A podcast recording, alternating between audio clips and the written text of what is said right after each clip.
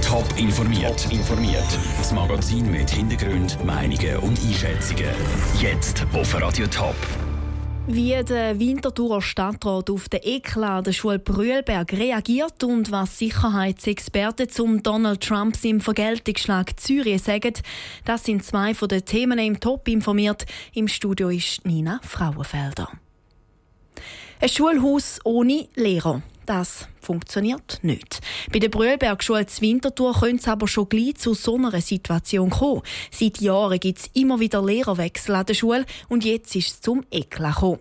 Alle Primarlehrer haben auf einen Schlag gekündigt. Was der zuständige Stadtrat zu den Problemen der Brühlbergschule sagt, im Beitrag von Caroline Dettling.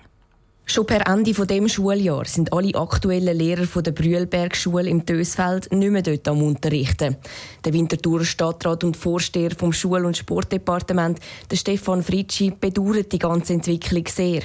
Ihm sagen aber die Hände gebunden. Ich muss aber auch sagen, dass ich leider als Departementsvorsteher und als Präsident der Zentralschulpflege weder befugt noch das Recht habe, bei personellen, pädagogischen oder schulinternen Entscheidungen eine Stellung zu beziehen.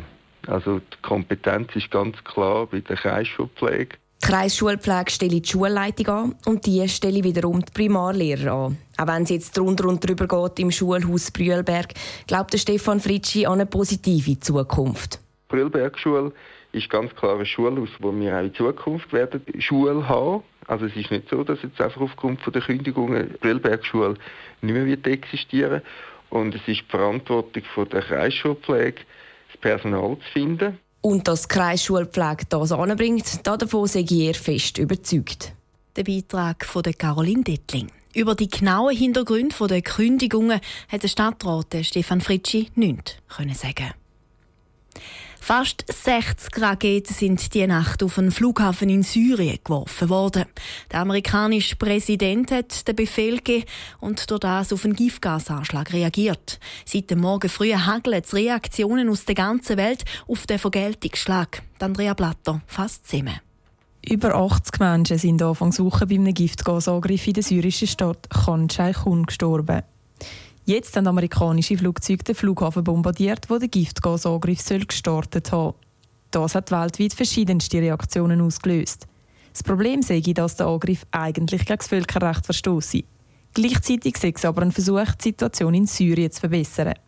Das sagt der Sicherheitsexperte Markus Keim gegenüber NTV. Entscheidend wird jetzt sein, was sie politisch daraus macht, weil ein Militärschlag, der eine reine symbolische Bestrafung der Regierung Assad wäre, würde ergebnislos verpuffen. Nutzbar zu machen wäre das jetzt politisch insofern, wenn es ergänzt wird durch eine diplomatische Offensive, um wieder Dynamik in die festgefahrenen Verhandlungen zur Befriedung Syriens zu bringen. Die Regierungen von Frankreich, Deutschland, Großbritannien und Israel stehen hinter den USA.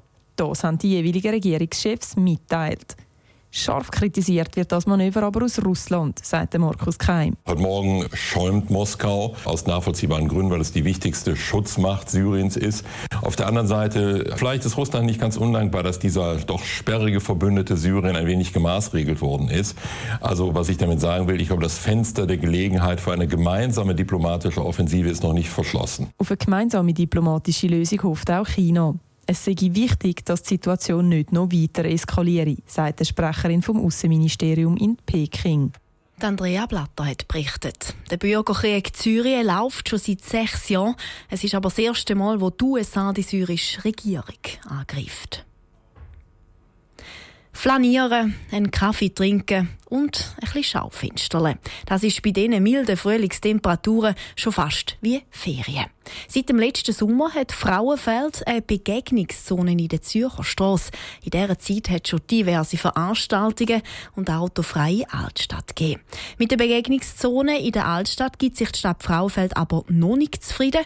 Es sind noch mehr Massnahmen geplant, um die Stadt Frauenfeld und vor allem die Innenstadt attraktiver zu gestalten. Michel Porsche. Die Restaurants haben Platz zum Tisch draussen aufstellen und auch Theateraufführungen finden ihren Platz in der Begegnungszone im Teil der Altstadt Frauenfeld. Die beliebte Flanier- und Lädelistrasse will die Stadt Frauenfeld jetzt erweitern. Die ganze Altstadt soll zu einer Begegnungszone werden.